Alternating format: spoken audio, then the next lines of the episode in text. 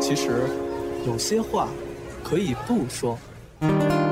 其实有些话可说可不说。可是有些话不可不说啊。说这么半天，你们到底说不说啊？但说无妨，邀你一起说。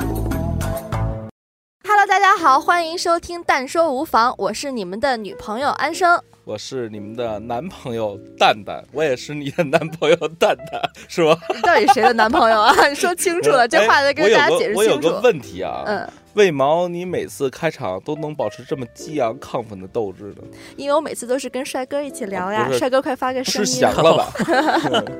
哎，我就是那传说中的帅哥。我我先吐会儿去行吗？嗯，好，大家好，我是阿龙，新西兰的龙哥又来了，又来了，又来了。嗯，我觉得最近大家都特别累哈，但是还依然保持一种非常好的心情。我今儿啊，带着你们两位帅哥爽一爽，来一次怎么爽？干嘛？你你你你想干嘛？他要插嘴，他老插嘴，他在节目里老插嘴，是你他妈老插我的嘴，不，可以可以。这句话不对，不，我今儿啊想带你们来一次头脑大保健啊！怎么大保健？就是意淫一下，然后让自己爽一爽。是因为最近啊，这个消费升级这个词儿太火了，好像今年投行界也对这个词非常的关注。没错，而且呢，就是一些互联网公司，其实现在主打的这个方向也是消费升级相关的。嗯，那么这个什么是消费升级啊？消费升级，龙哥你怎么认识消费升级？这个，你像发达国家，其实就是有钱了以后该怎么花的问题。我们我觉得就是以前没有钱，就是从零到一，我们从没有到有这个过程。那有其次就是你怎么把这个品质提高的问题。那这个品质，我觉得有两个方向，一个就是产品品质，对不对？还有一个就是服务品质。我认为无非消费升级就这两个方向。我是认为这个消费升级啊，就是小康到小资。哎，那么蛋蛋，你如果说有一天早上醒来以后，发现自己。多了五亿块钱，五亿五亿块钱，能再 low 点吗？多了五亿的这个存款，你想怎么花呢？我还真的认真思考过很多次这个问题，给自己俩嘴巴，先缓缓。我还真认真思考过这个问题，我很我经常梦到我中了彩票之后怎么花。嗯呃，之前我我有好几个朋友啊，他们就是老北京人，然后呢拆了几套房，瞬间就一个亿或者上千万的那个什么，他就不知道该怎么花了。我在想，你不会花，我帮你花呀。还真不是那样，我跟你说啊，嗯，就是之前北京干鸟巢的时候。那块儿有一大望京村儿，嗯，那个村儿整体都给踏平了，嗯，然后呢，给了很多安家费嘛，嗯，然后好多人就是那村儿的村民，原来都扫大街的，嗯，然后当时出现了一奇特景观，就是开着宝马扫大街。就还是干老本行呗，就跟那个马百万开着 A 八 收破烂一样。对，然后你会发现那会儿大家都羡慕他，我操，一下变得这么有钱。但是你会发现两三年后那帮人还是穷人。就是穷人的思维方式，就是导致他一辈子都是穷人。对，不过我呀，确实每天都在想，当我中了这个，假如说中了五亿双色球。有时候池子里有四点八亿啊，五亿，我就买呀个一百倍。哎，你没发现今年是二零一六年了，都已经开始说，如果我中了五个亿了，以前都是我中了一百万。嗯，五百万上手里三百万，你说你能买啥？连个首付都交不起。中了五亿啊，我天天在想我怎么花。我在想，我是拿先拿出两千万来，然后我存银行是保本儿，我再拿这个五千万，嗯，我买点不动产。嗯，然后呢，我再拿出这点也一千万呢，我去浪一下，就是周游一下列国，然后呢，再拿出一点钱呢，包养几个妹子。果然，这这人一旦有钱了以后吧，就开始饱腹思淫欲，就是一旦有钱了以后，就开始思这些方面乱七八糟的事儿。对啊，没钱怎么怎么包养？你不给你老婆孩子留点儿？留啊，那不是存了两千万吗？对，你说这叫消消费升级吗？这就好比这个之前说听说说屌丝说啊，我操，我有钱了是吧？就买一箱的酸奶，那个只舔瓶盖儿。我要有钱了，以后每天早上吃早点，豆浆买一杯倒一杯。对，其实。其实这个对于本质的生活没有什么改变哈。嗯，我今儿问龙哥的时候，他说一亿一亿的十套房根本就没得花，就没了。嗯，那哪儿的房？十套房一亿？呃，这这要北京可能还不十套还还哎，不不不，北京四合院也差不多，嗯，差不多。能能买十个吗？不可能，买不了，这不？我就说嘛，你就买一两个吧。对，我就说我如果当年在在国外的时候，嗯这个一人民币也就十十套房嘛，嗯那这十套房顶多就是说，嗯，我收租金，我可以说我之后的人生财富自由了，嗯那其实也也也没什么呀，嗯，就是说就就没了，你知道吗？其实这也没有达到一个这个消费升级的龙哥，你当时在新西兰的时候，嗯你是一个什么阶层？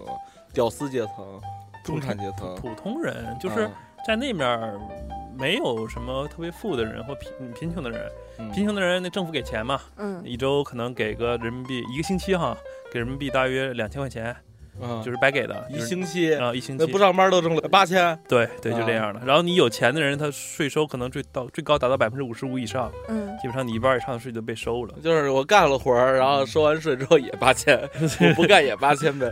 对，就是差不多。所以我当时我的年薪就是六万五千多，快七万牛币。然后全国人民工资大约五万左右吧，一比几啊？一比五，那就是年薪三十万。三十多万，对吧？嗯然后我，但我税也比别人高，所以其实基本上我被扣完税以后啊，跟那些年薪挣五万的差不多。嗯，然后就当时感觉，对啊，就大家都差不多，就是嗯没有什么什么太大的比较。嗯刚才龙哥给我讲了一个他身边的一小姑娘，说也就十七八岁，去了新西兰那边，呃，买了一辆一百多万的车，从英国特任性的说我现在就要开，然后呢，立马花了超过这个车三倍的价格，然后立马给他派一辆船拉到新西兰去，也就是说花了四百多万，买了一辆 mini，对，买了一辆车就，就你知道这个留学生出去啊，就嗯当然就是个极个别吧，反正就是就土豪嘛。这个出出去年纪也小，就家里一大笔钱，然后就任性，这干成什么事儿都有。这种的就是，我觉得身边就能就真实的人就能碰见这样的人，他就是其中一个，就是也是刚去没没两周，那我就要买。你想这种车从从英国定制过来，你说正常咱们运车是不是一个集装箱就一个货轮？啊对，他说我马上要，说这，那我我这个比正常运输我要给你提早两周到，但是呢，这艘船就只运你这艘车，所以买买车花一百多万人民币，然后运这车花两三百万，那不就是土豪吗？对啊，就这样。对我刚才听蛋蛋那种花钱花法儿哈，就是五个亿拿出这几千万干这个，拿那几千万干那，还是小农思想。那什么不是小农思想？其实我也不会花，但是你看啊，中国好多现在突然变成土豪暴富的，嗯就是他们为什么叫土豪啊？你比如说本山大叔啊，嗯又买私人飞机，又买游艇，嗯家里什么都是红红木，然后鞋穿的全都是什么纪梵希，然后他们的那个 LV 什么的，嗯，但是还是那么土气啊。嗯，哎，我之前听过一个段子，就是说一个女的开了一辆跑车，然后八点多钟的时候在那儿停车，然后旁边过去说：“我操，一看就是二奶。”结果那司机把窗户摇下来说：“你们家见过二奶这么早起来上班去？”嗯，就是好多人都觉得这种是暴发户气质。哎那咱聊聊什么是暴发户土豪，什么就是贵族，嗯。你觉得呢？首先，我觉得土豪我们经常能见到吧？嗯就刚才我觉得聊的这些都是土豪。就是好像现在土豪的话有点爱称了，就已经不是像以前那么贬义了。我觉得土豪是什么心态啊？嗯就是什么贵我买什么，什么就是你买不到我买什么，嗯什么你吃不着我吃什么，嗯什么你住不起我住什么。就什么东西都挑最贵最好的买。对，就是不买最好的，只买最贵的。嗯。嗯，因为我确实觉得中国这几年发展很快啊，很多人其实捡了漏子，赚了一大笔钱，都是很多暴发户。没错。你就说买特斯拉这事儿啊，好多我身边朋友也有买特斯拉的，就好多买特斯拉的人，其实在中国都是这车，首先买了一个新奇特。其次呢，买完能出去装逼去，嗯，然后再有呢，就是它它能秀啊，能炫啊什么的。但是国外买特斯拉什么感觉？国外买我能为地球多创造一片蓝天，这个龙哥更有发言权。是吧？嗯刚才蛋蛋说的对，就是说我们买的是一个，呃就是说理念吧。因为首先刚才我说了，大家这个差不多。那至于说这个车这个事情，比如就举个小例子啊，比如说我们在国外看到的车的广告，几乎看不到这些车是怎么炫耀啊，说女朋友觉得你多牛逼啊，或者你去谈生意，你你多有面儿啊，这个不是，而是他们大家强调的可能是这东西的可能安全性啊、环保性啊，所以大家可能觉得这个这个东西我买的，其实我多花钱的原因，并不是我多牛逼，而是我能能为这个世界能做一些东西。我觉得这个是很重要的。所以你看，那奢侈品也是这样。嗯，这个老外买奢侈品啊，是比如说买他一故事，或者觉得他这个生活态度、匠人精神，对对对，然后什么的。这个以前，比如说这个爱马仕是他妈做马鞍子的，Prada 呢，他因为一个什么凄美的爱情故事，发明了降落伞包什么的。但是他妈中国一到那儿。是个女的，就攒仨俩仨月钱，然后就就拼一个。不是背着 LV 挤地铁的多的是。不是呀，你你想想啊，一个这事儿，比如说我在那面一个星期赚可能一千多纽币，就是说人民币五千多一个星期的收入。那你说买一包对我来说啊，一个呃 LV 的包，也就是呃一千，所以我一星期的工资就可以买了。所以这东西就我就是说不是一个特别贵重的东西。但是我现在告诉你，在就是至少在新西兰我见到的。嗯，这些奢侈品店中几乎没有外国人，包括销售和买东西都是中国人为主啊，等于少数的韩国人、日本人。然后那个老外去买什么呢？我给你举个例子，就是商场里可能会有一种这样的店，比 LV 和 Gucci 啊这些稍微便宜一点的，然后什么都没有，然后很贵。后来有一次我就很好奇啊，我就问说你们这店为什么这个这些东西都这么贵啊？也不是什么名牌儿。他说你知道这些店的产品都是独特的、唯一的，因为这些东西都是从非洲啊。那些很贫穷的这些国家，由当地的那些妇女和小孩儿拿手做的，所以每一件都是一个独独特的商品，它不是工业化产出来的东西，孤品。对它，首先它这东西不值钱，是因为它就是一个当地人，就是村里的人做的。但是你买这个东西，你帮助了一个家庭，对，所以说那东西很很多老外买，而且很多老外是有的时候就是打折的时候排着队去买，因为他买的他在别人面前他。你你炫耀一个 LV，其实大家觉得我操，就一个星期的工资嘛，有什么好炫的？但是你背个这东西，炫说出一故事，对你有你有一个让人觉得，就是你这个人，他别人对你的态度都会改变的一种。但是他妈这种东西在国内都是商场门口练摊的，对吧？你买了帮助一个家庭。哎，我觉得这好像跟国内人和国外人这种消费观念的不一样，因为我觉得中国，你其实从这个小康，现在应该还没有达到全面小康吧？刚吃饱饭才刚多少年，所以很多人现在刚刚有了点钱以后，他不会花。我觉得像我们这样人真的不会花的很多，对，所以大家都在挥霍。不过现在我觉得好很多了，为什么呀？就是你看苹果啊，iPhone 六，越来越多的人买 iPhone 六，不再是像以前似的炫手机了，嗯，而是。真的他妈觉得 iPhone 六好使，离不开了，就是觉得我使不惯安卓了，我只能使苹果系统了。但是还是有很多装逼的他是抱着这个心态，但是我现在北上广深还好。嗯，对，所以说蛋蛋说的很很很对，就是说我们越来越注重的是这东西的品质和功能了，而不是说这个 logo 了。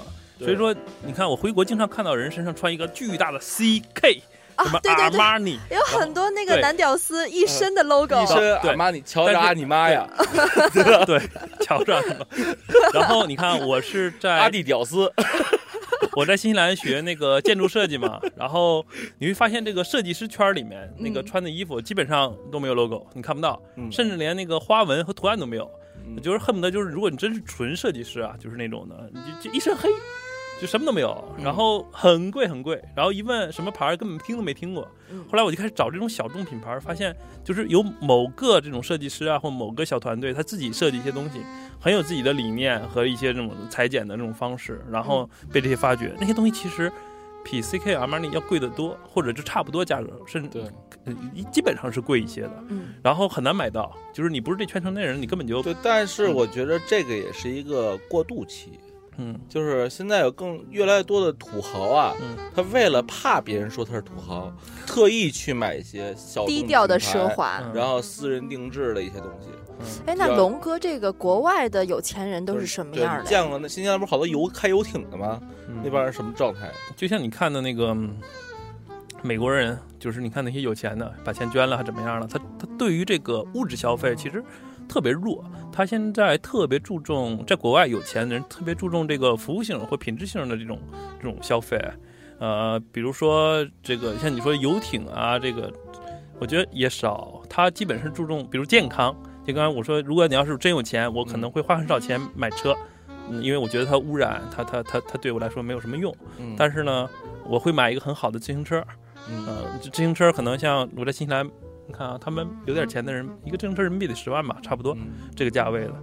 这这真的在马路上骑的那种的，不是说是什么公车。了解不了解那些像马云呀、柳传志，然后这个这个马化腾和这个就这就是李嘉诚在你心目当中已经有钱人的概念，就是首富嘛。国内的，因为我我长期在国外，我没有见过，只见过那个就是当然了，刚才你说那个李嘉诚，我倒是刚好碰到过一次。不是碰到他本人啊，是跟他有关联的一个事情。因为我当时在做销售，那时候也上学学生嘛，然后就哎卖了两样也也挺贵的一个这种东西，然后有两个老外说你给我送过去吧，然后我们就就去了，在奥克兰周边有个小岛，那个大约坐船半个小时吧，然后岛上其实就是很多小庄园，有点像我们厦门旁边有个鼓浪屿那个概念，嗯呃，然后去了岛上以后，发现有一个酒庄，就是挺漂亮的，然后里面就是有那些就是。古香古色的那些摆设吧，然后就放了一些这些产品，我们就聊说你们要这玩意儿干嘛呀？这是一个像像那种家庭的健身器材的那种。他说：“哎呀，你这个是我们这个庄庄园的庄主要的。”然后说庄主谁？一看照片，我操，李嘉诚，李庄主和他的其中一位夫人的照片。啊 啊，这个对吧？人家就包养小三儿，就是包到不是，那是他他的。正式的夫人，但是她也有正规的，也有几个呢啊，正规的也有几个呢。妻妾成群，对对对，他们不知道他们怎么做到的，好像那个年代是可以的吧，可能合法。然后就说啊，那个庄园其实是李嘉诚自己在这个新西兰买的一个这个庄园，他不对外的，所以说你也买不到他们这个庄园里就是葡萄庄园嘛酿的葡萄酒，但是他每年都酿，酿完这些酒呢，都是给李嘉诚这个家族自己喝的。然后李嘉诚自己本人也会带着太太、小孩儿一年来一次度个假，然后就回去。所以这是他一年就来一次，然后就买一庄园。对，但是那岛上有三十多个庄园，只有十一二个是对外开放的，剩下那些都是像他这样的人，但我们只是不知道是谁而已。嗯嗯，那这个挺得的哈，就是一个庄园 n 多个大管家给你守园，然后酿酒。对，所以那这样的酒其实要比买拉菲。嗯。拉菲更更高档啊，对吧？对，首先它第一它不对外卖，嗯，第二它这个庄园就是说不至于量产，所以它里面所有东西都是手工做的，所以它一年只能可能只能产这几百桶的葡萄酒，嗯。那龙哥，这个国外的一些有钱人都吃什么、穿什么、住什么呀？呃，我认为对于这种。物质消物质 物质类消费其次，就是说吃穿住，其实他们要求都不是特别高。但是我先就具体讲一下，刚才我是吃呃穿讲过了，吃的话，比如说我们麦当劳刚才说的，其实老外你花可能十块钱吃一顿饭就当地钱啊。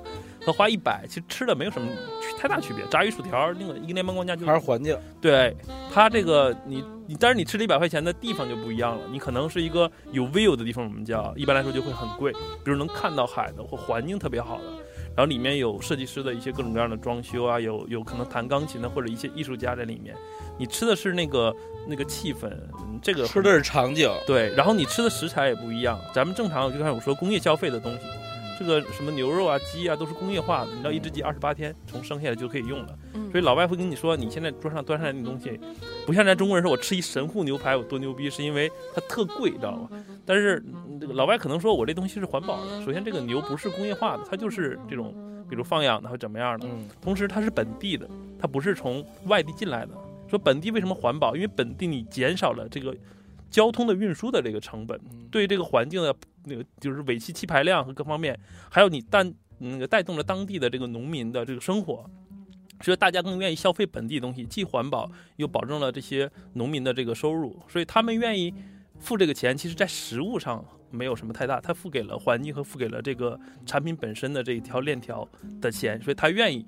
比正常多花十倍的钱去吃这东西，嗯，所以你有没有发现，其实消费升级这个词儿核心是什么呀？核心就是大家收入越来越高，日子过得越来越好，才会在温饱问题之外想一些升级的东西。是是是。比如说，原来我吃俩他妈土豆，跟朝鲜似的，天天土豆宴。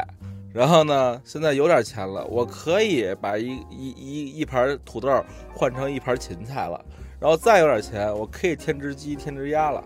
然后这个也是慢慢的升级迭代。中国现在其实正在经历这么一个阶段。你就说淘宝吧，以前你们买淘宝，是不是从他妈价格低往高了捋？嗯，是吧？只要比如搜一什么，都是先价格最低。嗯。但是现在的搜索习惯真不是按价格了，现在搜索习惯是什么？按销量，按好评。为什么呀？我不愿意他妈的跟你这儿瞎瞎耽误功夫。你卖一块钱，到时候我跟你这儿折腾来折腾去半天，我还不如买两块钱的东西。也有越来越多的就是精品筛选的这些平台，为大家筛选成更有质量或者是更有设计感的东，西现。在好多像某 Joy 是吧？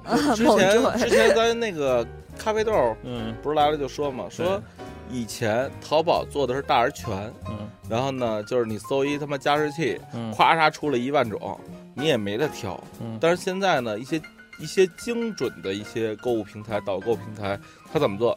就是比如说我我搜加湿器，同时我要加一些其他属性，嗯比如带香薰的加湿器，对。那我直接咵就那么三台，你挑吧。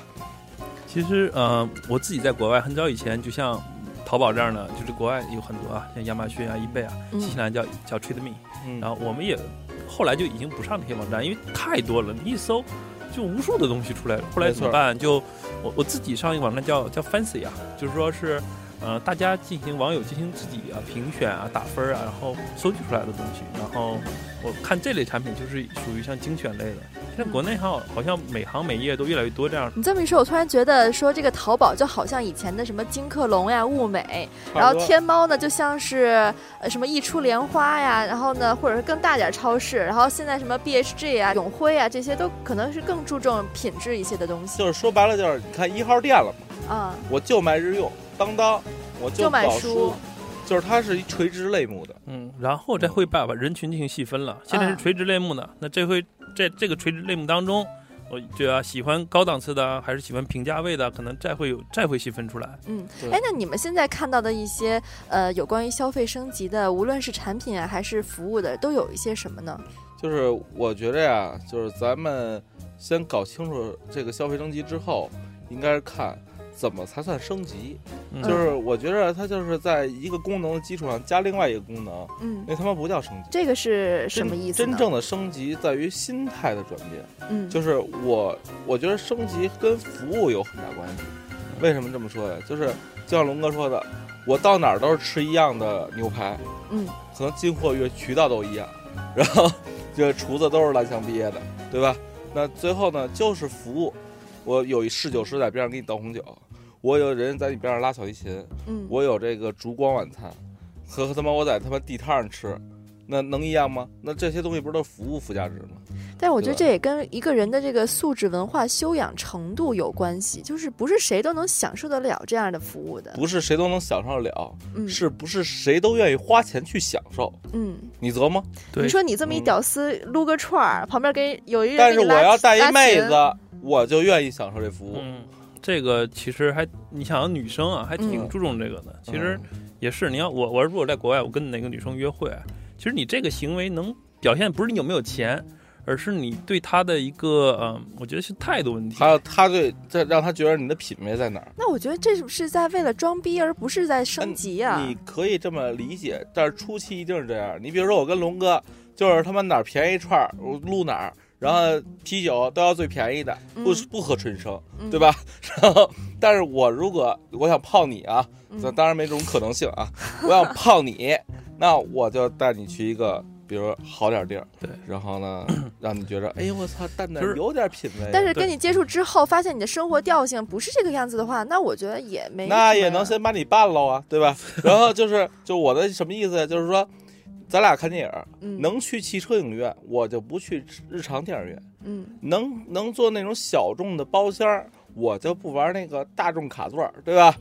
那我觉得你这还是土豪心理，我嗯觉得还是跟真正的贵族或者真正追追求生活品质的那一类人还是差得哎，很远。不过啊，你知道什么叫生活品质吗？嗯我前两天去固安看房，然后呢，就是固安那个房啊，它不是挨着北京相对便宜嘛，嗯我就说得了，那与其看商品房，不如也看看别墅吧。嗯我操，你知道什么叫英伦别墅吗？就是它那个小间房啊，上边三层半，下边两层半。你知道这个都是什么结构吗？然后一层是大厅，会客用；二层、三层分别是客卧，然后俯卧和主卧。然后上面那半层呢是儿童房，就是可以让孩子在上面弹钢琴玩啊什么的。下边负一是是这个餐厅，然后呢负二是保姆房、洗衣间，保姆房啊，保姆房对房，，保姆房、洗衣间，还有健身房。然后呢，那底下那负二层半是直接连车库，你还你家还一车库，所以就是这种东西，如果在你眼前多少你钱呀？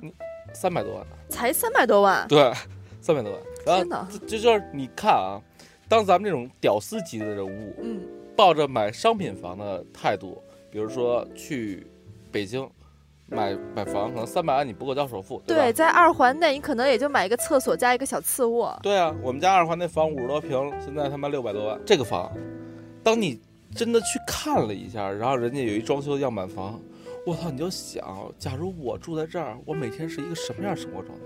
嗯我在屋子里打高尔夫，我在自己家的影院里看电影儿，嗯然后呢，我还有保姆、洗衣间，嗯然后呢，就是我还能带着孩子在阁楼上玩耍，嗯，对吧？我觉得这种东西呢，是先有了硬件在那儿摆出来，你之前是没接触，所以你脑子里没有这个画面。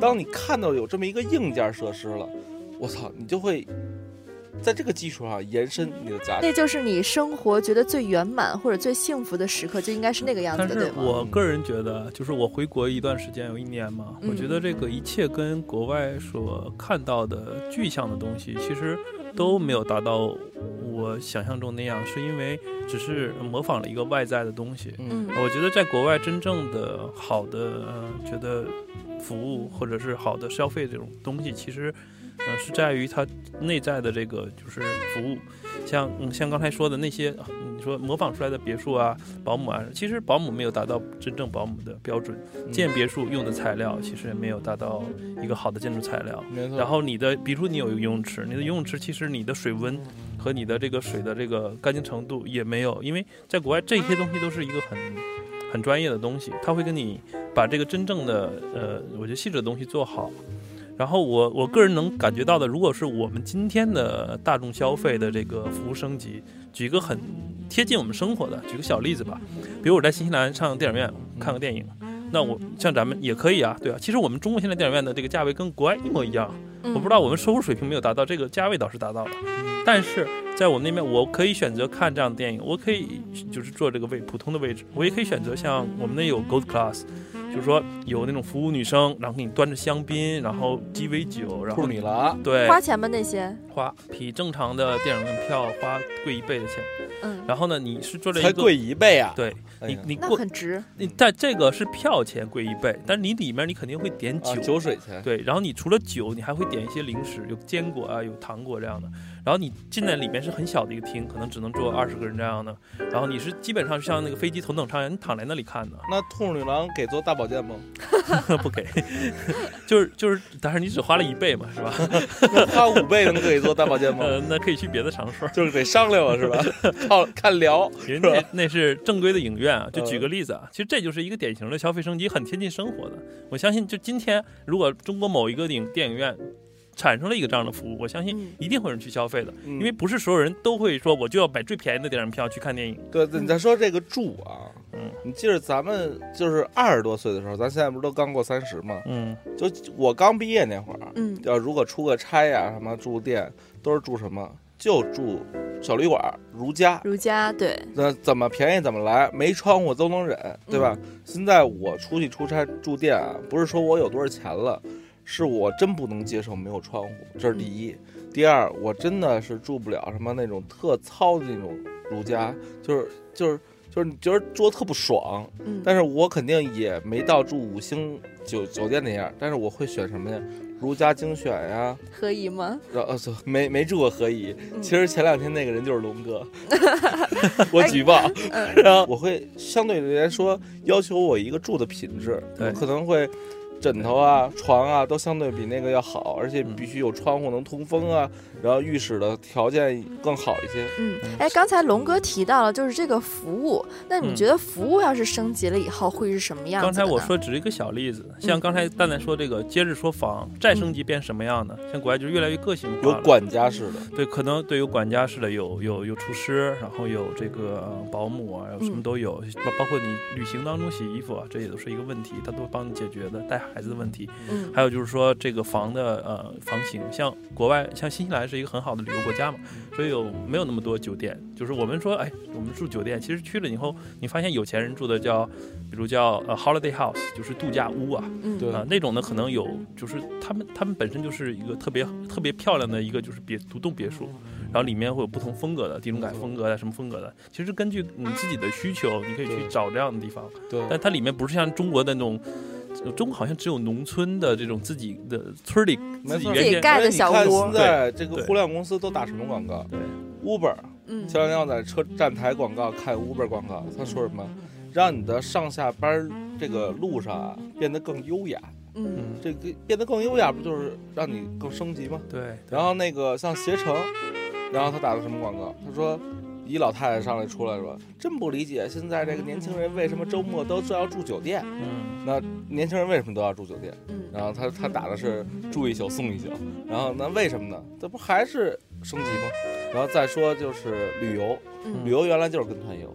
对，现在有上车睡觉，下车撒尿。对啊，现在有各种各样帮你定制。比如说我上次我去年这会儿，嗯，我去趟西班牙，我就跟那我那定制公司说，我想去看一场皇马，一场巴萨，嗯，我想去哪个城市，我在 A 点到 B 点，我想自驾，OK。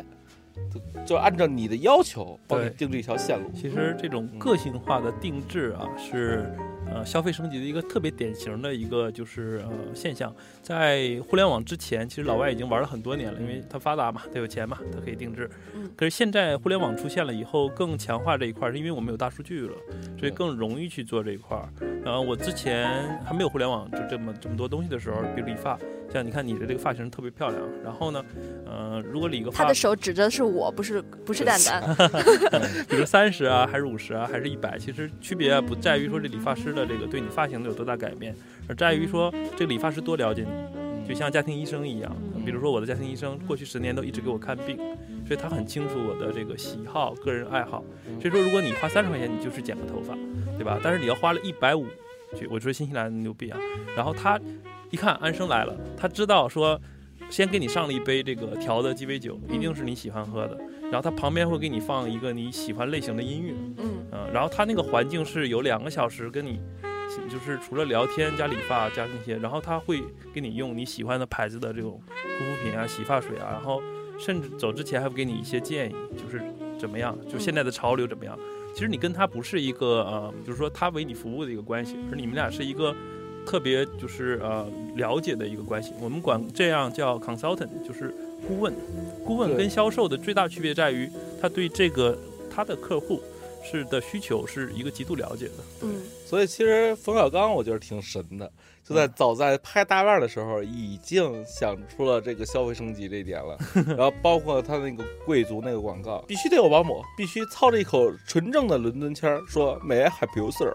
是吧？说的这个跟家庭相关，我还真接触了一个项目，真心的给力。搬家这事儿吧，有一什么痛点你知道吗？很多人现在都是租房。它牵扯到随时会搬家，嗯，然后呢，包括一些小公司也会经常面临搬家嘛，嗯，但是搬家呢，就之前我们那个小公司，先从一个一居室，随着发展变成一两居室，又变成三居室，然后发展又不行，又变回一居室，就是来回来去的搬家，嗯，但是呢，你会觉着有几点，你找一搬家公司，然后他妈的商量好的价格，装上货之后，再给你坐地起价，说大哥，这个我太远了，还得加钱。那个得上楼，还得一层加多少钱？嗯，这是第一。第二，搬一回家总得磕坏点东西。嗯。第三，然后就是你真的就是你跟他约，比如说明天上午来，没问题，大哥。到下午了，你给打电话，怎么还没来啊？啊，哎呦，大哥，这个我这个车今儿怎么着了？又怎么着了？根本不在乎你时间。嗯，对吧？然后我觉得这些都是搬家痛点。还有什么？不是这个阶级问题啊，就是搬家的工人往往都是低学历。然后你跟他其实很难正常沟通，嗯，他理解不了你的话，你也听不懂他说什么，嗯嗯，所以这个东西前两天这一个互联网公司叫搬哪儿，就是搬哪儿搬家那个搬哪儿，嗯，然后呢，他做一什么事儿？他做的就是管家式搬家服务，怎么个管家顾问式呢？你不是跟搬家师傅无法正常交流吗？好，你把你的要求跟我说，我要哪天搬，我搬多少东西。我搬到哪儿，然后呢，我都跟你说了。好，你来我们家实地勘测一下，把这些东西呢都知道标好了在哪儿，嗯需要这个你的你用经验告诉我，你那些东西可能需要一辆车还是三辆车，嗯然后呢，这个我怎么给您搬，然后给您出一个计划单，出完计划单，好，那你来搬吧。如果你足够信任他的话啊，你就把门门钥匙给他就行了。嗯然后给他之后，他去跟那些师傅们沟通，怎么怎么搬，怎么怎么怎么办。然后呢，像你们家盆瓶瓶罐罐、盘子、碟子，全用那种泡沫给你包好了。嗯然后呢，叉叉叉搁那种收纳箱里，嗯，然后搬走了。搬走了之后呢，到新家都给你复位。那还其实挺屌的。而且，呢，你知道他就是搬家还有一问题，就是你他妈搬走了之后，老家你不得打扫打扫？你等于是两拨人，一搬家的一拨人，一保洁的一拨人，嗯对吧？这一趟都给你弄了。嗯，我之前看那个日剧和英剧的时候，就是对那种，呃，特别绅士，然后那种什么都能干的那种管家，特别特别的向往。我觉得这就是一个有钱人的标准。没错，就是我还要说什么？你看啊，以前搬回家，咱们是什么？跟买淘宝买东西似的，图便宜，对吧？嗯你怎么便宜怎么来，但是你后来发现都是各种坑等着后续消费你。嗯然后这个呢，就是约定好的时间到达了，说多少钱就是他妈多少钱。嗯然后呢，你你你你你你可能多花了一部分钱，但是你享受到了起码是一个顾问式、管家式的服务。嗯，我觉得这个可能就更符合一些像三十岁到五十岁这个中产的阶级，他拿钱买时间，他拿钱买服务。哎，但我觉得你这个三十到五十的这个定位标准可能不太是这样的，因为我觉得像现在我们这种年轻人哈，嗯逃出你在外，嗯，呃，可能也是会经常搬家。我们可能不会有呃真的有三百万在北京买套房，对，但是我们可能会住一些高档的一些公寓，所以我们可能这一段时间在国贸这段住，下段时间想因为工作原因想搬到中关村这边来住的话没，那么同城这样去搬的话，我们也有很多的物件不希望被磕破，而且我们也特别懒，最重要的就是懒，然后不想动一根手指头。没错。这样的服务对于我们年轻人还是挺贴。说到这个，搬家呀，嗯就很多年轻人没想明白一个问题，就是经常我咱们我之前也招人，现在也招人，就是你会发现一些刚毕业的小孩儿啊，嗯他住哪儿？他比如北京啊，他住通州，住房山，住顺义，都倍儿远，你知道吧？嗯然后，然后呢，他图什么？他图那儿租房便宜，可能四五百、六百就住下了。但是呢，你比如你工作地点都是国贸、中关村、望京，怎么办？然后呢，很多小孩想不明白一个问题，就是说我到底是在望京国贸花两千或者更高的价格租一个单间，还是租一套房，还是我每天花三个小时来，三个小时走？嗯，我时间成本我省下这点钱。是所以，如果是这样的话，他大部分时间没有社交的。那你说你在最黄金的年龄，二十到三十岁这个工作年龄，您他妈天天就赶路了，嗯您一个新朋友都没有，一个新 party 都不参加，嗯，你拿什么应对三十岁以后的惨淡人生？所以这就还是涉及到这个消费观念的问题，就是你是愿意花钱去买时间，还是说愿意浪费更多的时间，而为了图那点便宜？对，所以是网游的套路？不不不，我觉着我跟你这么说，我现在琢磨啊，就是对于一个人来讲啊，嗯三十岁以前挣的钱全他妈是浮云，真的嗯。三十岁以前就不应该攒钱，这些钱是干嘛的？是让你打通人际关系，让你享受服务，知让你开眼界的。很多女孩现在我觉得有一点是好的，在你创业来了很多爱旅游的女孩，嗯她们挣的挣的钱就是直接出去玩儿。出去玩儿有什么好处？出去玩儿好处就是让你能见到什么他妈是高端，什么是真正的服务，什么是改变你的世界观，改变你的人生观，改变你的消费观，改变你的价值观。嗯等你都改变完了，你步入三十，找一个什么样的人，可能跟你二十岁的想法截然不同。所以这就是为什么现在中国的单身男屌丝越来越多了，就是因为女孩子的见识以及她的这个格局打开了以后，越来越看不起中国这帮屌丝了。没错，所以所以今天哥我跟你说那搬家那个东西啊，嗯真的可以尝试。如果你搬家的话，其实现在看来价格啊相对高一些，五千八百八不是谁都能消费得起的。但是啊，嗯但是你有没有想过，当你享受过一次这样的搬家服务之后，你再遇到搬家的时候，你还会找再也五百看不八十八，对对对自己，找一搬家的师傅，然后是你跟他一起搬，弄得齁逼脏、齁逼累，然后最后再碎点东西。这看值不值得了。嗯就我觉得像跟你说的，这五千八，如果你要是省了个两千，可能从你这个破坏的这个东西和你时间上又找回来了。嗯其实成本是差不多的。对我当时就是找俩搬家公司给我搬公司里那点东西，我们他妈公司那俩工艺品砰砰就给我碎了，然后还一柜子直接被白眼给我弄折了。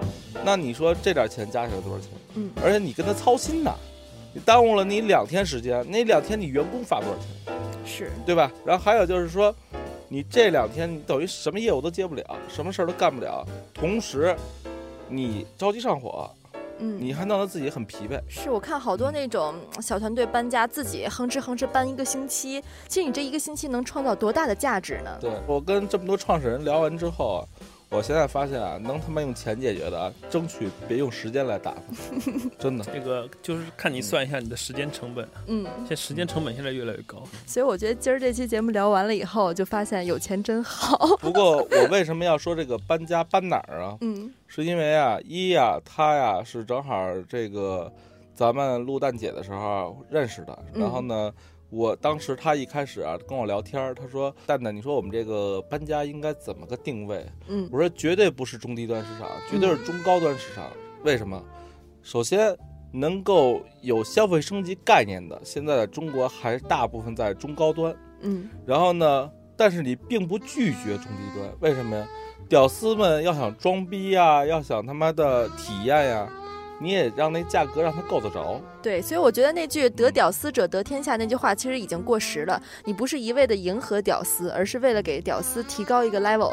对，所以就是如果听到这块儿，大家想体验这个搬家服务，嗯可以上网搜一下搬哪儿。嗯，也可以关注我们这个蛋姐创业吧这个漫画，对，没错。然后，反正咱答应不是给他画篇漫画吗？也就是我们现在在给人家做广告。嗯、干嘛说出来呢？不过啊，这期咱是不是没有那么功利？讲的是是一件消费升级的事儿。嗯，有钱真好，但是有钱你并不一定能够享受到贵族的这种生活和服务品质。不要老跪着一族，嗯而是真正的贵族。